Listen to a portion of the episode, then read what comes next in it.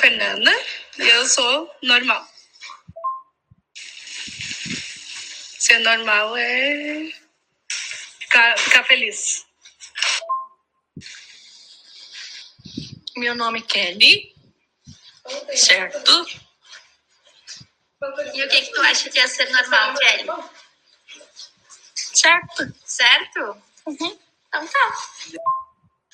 Normal e feliz.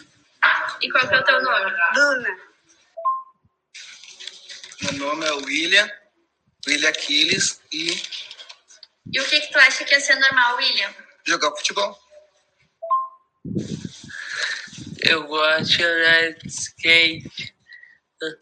E qual que é o teu nome? Gabriel pai. Meu nome é Henrique Fernando Patita. E o que, que tu acha que é ser normal, Henrique? Normal é a saúde. A saúde. Muito bem. Você, ouvinte do Desmistificando, acabou de acompanhar as respostas dos alunos do Clube Social Pertence sobre a pergunta: O que para você significa ser normal? Neste episódio, queremos te convidar a pensar sobre os conceitos de normalidade e anormalidade. Para isso, entrevistamos alunos e professores do Clube Pertence, um grupo social com sede em Porto Alegre, que visa criar experiências memoráveis e proporcionar o sentimento de pertencer às pessoas com deficiência. Em outros episódios, já comentamos sobre o desenvolvimento típico e atípico, que também pode se relacionar com os conceitos de normalidade e anormalidade. E nesse âmbito, a Organização eh, Mundial da Saúde define normalidade como um estado completo de bem-estar mental, físico e social.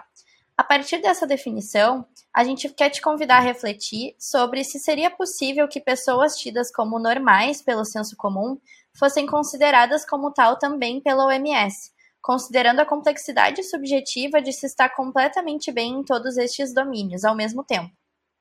Ou seja, seria possível também que este sentimento de anormalidade vivenciado por pessoas portadoras de deficiência fosse causado única e exclusivamente pela pretensão social de se estipular o que é normal ou não, descartando qualquer tipo de individualidade possível? Essas são algumas das questões que a gente busca discutir aqui hoje com vocês. Somos presentes hoje eu, Camila Maurer, a Teodora Foz e a Eduarda Chu. Então, eu sou a Teodora, é minha primeira vez aqui com vocês. E, primeiramente, para a gente dar início à discussão e para a gente posteriormente conseguir responder as questões que a Camila trouxe, deve ficar estabelecido o caráter relativo da normalidade, que nada tem de único e universal. O que é normal depende da sociedade e do tempo histórico. Então, o que significa que as diferentes sociedades criam normas de como deveria ser a adequação do indivíduo, de acordo com várias questões, como faixa etária, gênero, profissão, classes sociais. E tais normas estão no imaginário social como invariáveis, porque, querendo ou não, a gente está muito imerso na nossa própria cultura, de forma que é muito difícil da gente deslocar o nosso olhar temporal e espacialmente. Isso acontece porque a gente entende o mundo a partir de representações sociais, né? E elas nos ajudam a compreender o contexto que a gente se insere. Essas representações sociais, no caso, são uma forma de conhecimento que são compartilhados por grupos sociais, já que elas são originadas pelo senso comum, né? E elas constituem uma interpretação da realidade, aí elas tomam o lugar da realidade. Essa nova realidade uh, transform se transformam em ideias e práticas sociais. Ou seja, através de uma representação social de normalidade dentro de uma sociedade, podem ser originadas práticas de diversos âmbitos de inclusão ou de preconceito contra os grupos considerados anormais. Entretanto, o que acontece é que essa normalidade imutável que a gente percebe a partir das representações não se verifica na realidade. O que acontece de fato é que na clínica, bem como na nossa vivência interpessoal, temos que aceitar uma ampla zona do que seria normal, com várias faixas de diferentes tonalidades. Porque o que é ser normal para o indivíduo não necessariamente é para outra pessoa. Não tem uma superposição óbvia do que é normal ou não, de comportamento, de aparência ou qualquer coisa que seja. Então, nesse contexto de tentativa de definir normalidade, Nério Rojas, que é um psiquiatra e médico legista argentino, na sua pesquisa forense, uh, fez um esforço para a compreensão do problema. E ele diz que, dentro das variações individuais e oscilações fisiológicas naturais do mesmo indivíduo, devemos considerar como homem normal mentalmente aquele que aprecia com exatidão todas as formas acessíveis de realidade para atuar com inteligência no meio ambiente, promovendo uma adaptação ativa, lógica e útil a fatos, coisas e pessoas. Como se vê, trata-se de uma normalidade prática e não da normalidade ou saúde ideal, que representa uma mera abstração. Tudo isso efetua-se espontaneamente dentro de um equilíbrio dinâmico, variável e natural, sem autoconsciência de seus mecanismos, mas com crítica vigilante de seus desvios. Nessa concepção citada acima desse psiquiatra, é mencionada a tal normalidade relacionada à saúde ideal, né? E nesse sentido, eu me lembro uh, da definição de normalidade da própria OMS, porque ela tem um quê de idealização, né? Então, será que alguém consegue estar se sentindo 100% bem socialmente, mentalmente e fisicamente? Uh, será que isso é possível? Isso é de se questionar também, já que uma constante busca por algo que não se tem, nesse caso, a normalidade, a saúde, um bem-estar 100%, Uh, essa situação corre um risco até de se tornar uma coisa mais mercadológica, né? Uma questão de consumo por algo que não se tem no momento. E agora, para incrementar um pouco essa discussão que até o abriu, a gente quer te convidar, ouvinte, a também ouvir as respostas de alguns professores e cuidadores do Clube Social Pertence sobre a mesma pergunta feita. Eu sou a Marina Bart, sou psicóloga e gestora institucional educacional do Pertence. Para mim, a palavra normal hum, nem deveria ser muito utilizada, assim, né? Porque eu me questiono muito o que, que é o normal, né?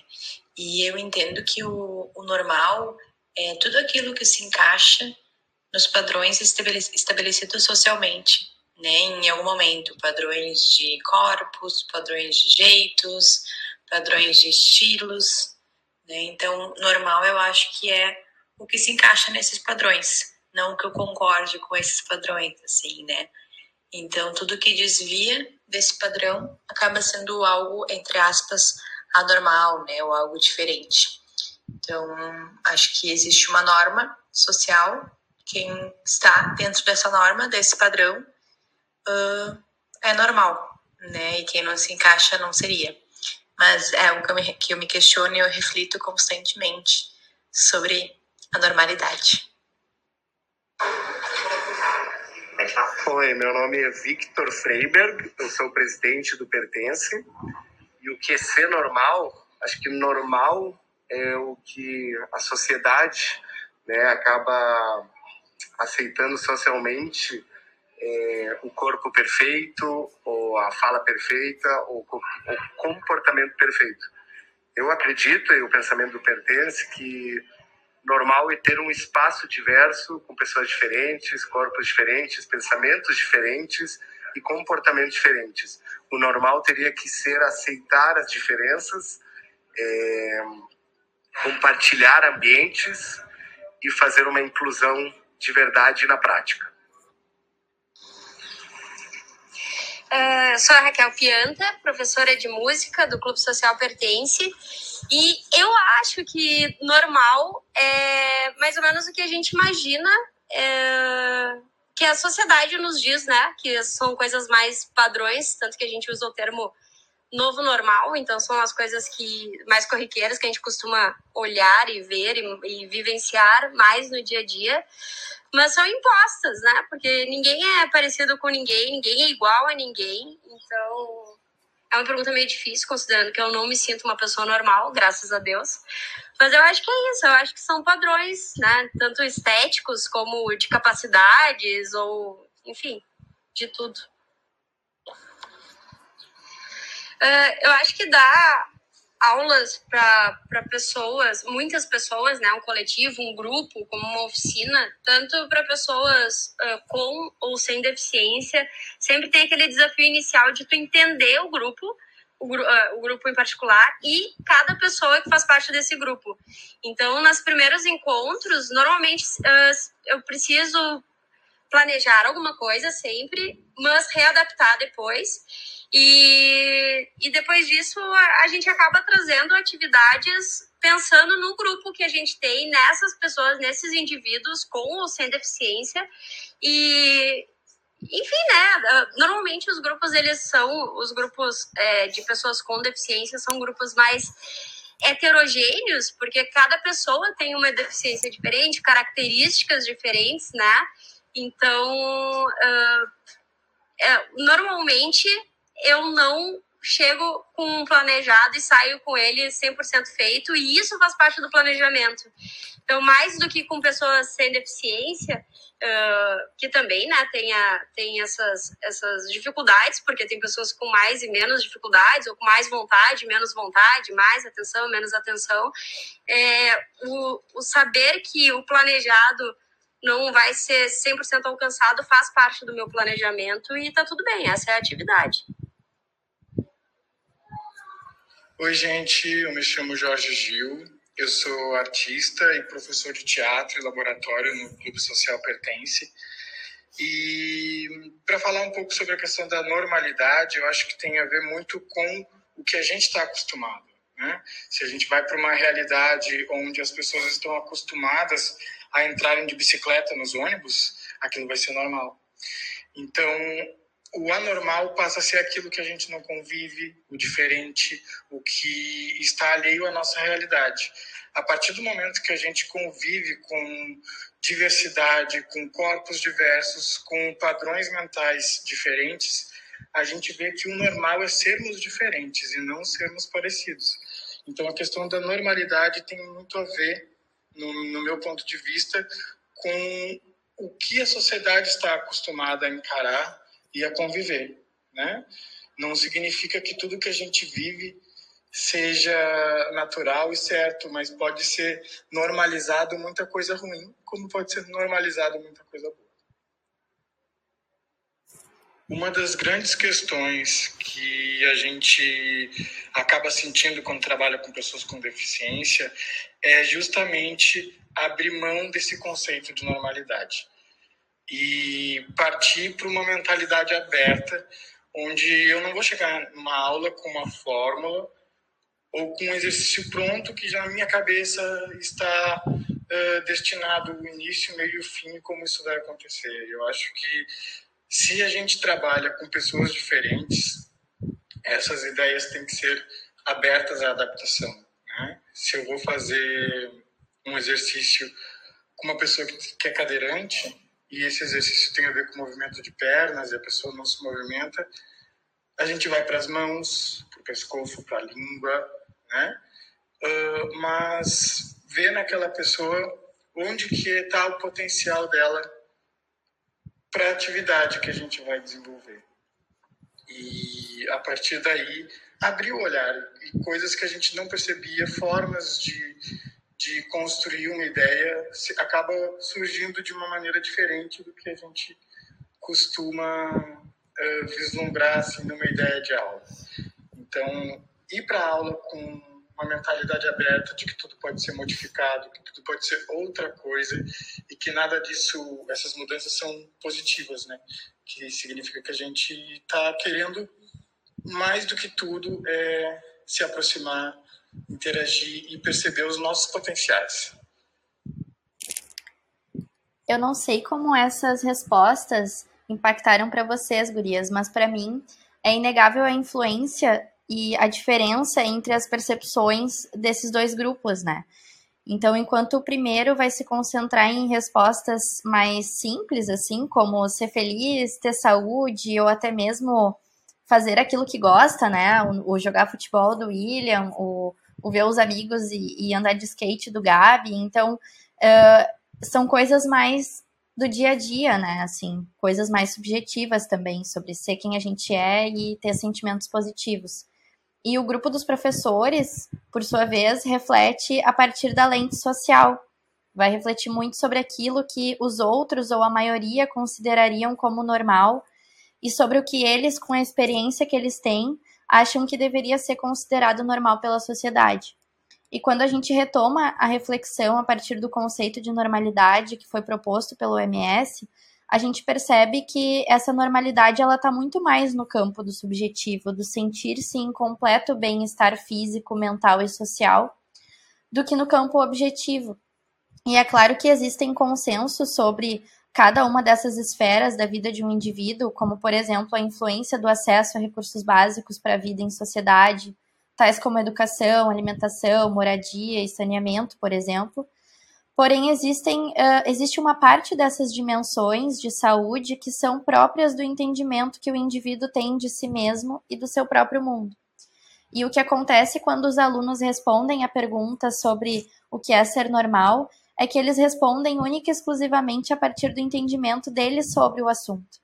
Já os professores respondem a partir de um conhecimento compartilhado dentro de uma sociedade que estipulou uma normalidade física, cognitiva e comportamental e como aquilo, né, que melhor se encaixa para o seu funcionamento de produtividade e padrão de beleza.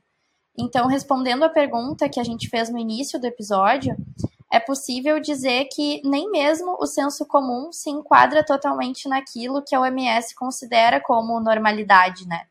já que a ausência de uma deficiência não significa a certeza de que o indivíduo vai estar em completo bem-estar físico, mental e social. E ainda quando a gente toma a perspectiva das pessoas deficientes em algum aspecto, é possível dizer que não necessariamente as suas pretensões de normalidade vão olhar para as deficiências, já que nenhum dos alunos participantes dessas entrevistas sequer citou o assunto nas respostas eles sim focaram muito mais em aspectos subjetivos de bem-estar, tais como a felicidade, ser você mesmo, ter saúde física e psíquica. Uh, ou seja, eles por si próprios uh, não colocaram em papel de anormalidade, não se colocaram em papel de anormalidade, né? Até porque essa é a realidade que eles conhecem. Então, tudo isso nos leva a refletir que realmente o professor Jorge, que falou há pouco, nos direcionou muito bem nessa discussão. O normal é aquilo que a gente conhece, é aquilo que a gente vê no nosso dia a dia, é aquilo que a gente compreende. E daí vem a importância de a gente falar e trabalhar tanto em cima de questões de acessibilidade de inclusão nos espaços sociais. E nesse sentido que vocês trazem, gurias, a gente também pode entender que os áudios que foram trazidos logo no início do episódio, com a fala dos alunos do Clube Social Pertence, eles abarcam as experiências vividas por todos esses indivíduos e que são internalizadas no sentido que compõem o entendimento de normal de cada um. Então, nesse sentido, o organismo, né, que ele é o foco da existência, ele desenvolve esse self ou esse autoconceito que é composto por características do eu e percepção desse eu a partir das experiências que cada um desses alunos tem de si mesmo. Então, além disso, com um conjunto de valores que, com as experiências, pode compor essa realidade subjetiva deles, né? Então, esse campo fenomenal que é a união das experiências conscientes e das experiências inconscientes, não podendo ser conhecida pelo indivíduo além dele próprio. Então, trazendo um pouquinho né, da abordagem fenomenológica rogeriana para a nossa discussão. Então a gente tem essas pessoas representando a partir da comunicação, né, da fala deles, o entendimento interno de o que é ser normal, que é diretamente constituído em conjunto com um ideal social que eles entendem que é o ser normal. E além disso, é importante a gente trazer para a luz esses assuntos de, de inclusão que a Camila falou, né? Porque a gente entende que a mediação entre o sujeito e o mundo vem a partir da linguagem e comunicação e que tem essa função de intercâmbio social, que é o que a gente está fazendo agora, né, com esse podcast. Além de trazer também questões sobre a ideologia, porque a ideologia, ela a, sendo trazida pela fala, ela reproduz a visão de mundo de um grupo social, que pode ser um grupo social dentro do clube social pertence, né, um grupo social de pessoas que apresentam deficiência, ou uma visão de fora desse grupo, que às vezes vem carregada de preconceito, de falta de entendimento. Então, a gente usa o transubjetivo, que é representativo do cultural, da linguagem, do simbólico, para falar sobre a inclusão. Então, a gente tem o objetivo de criar um impacto no intersubjetivo, né, que é o intrapsíquico, que é o entendimento uh, interno de cada pessoa e que vai influenciar certamente no coletivo. Então, nesse sentido, o que define o ser humano é o simbólico, não é uma ordem biológica do psíquico. E por esse motivo é fundamental a gente simbolizar as diferenças de cada um como uma questão natural da sociedade, gerando essa ideia de inclusão e acessibilidade tão falada pelos professores e parte do corpo clínico dentro do clube social pertence, porque a gente entende que a gente trabalhar sobre os assuntos de inclusão vai fazer a diferença na vida de todos os alunos do clube social pertence. Então, em meu nome, em nome das meninas, a gente agradece todo mundo que ficou ouvindo até aqui. A gente já passou da metade da nossa primeira temporada do Desmistificando, mas ainda vem muita coisa boa por aí. A gente tem mais dois episódios que vão estar recheados de conteúdo. E a gente deseja para todos vocês um bom dia, boa tarde, boa noite, né, para os nossos queridos ouvintes.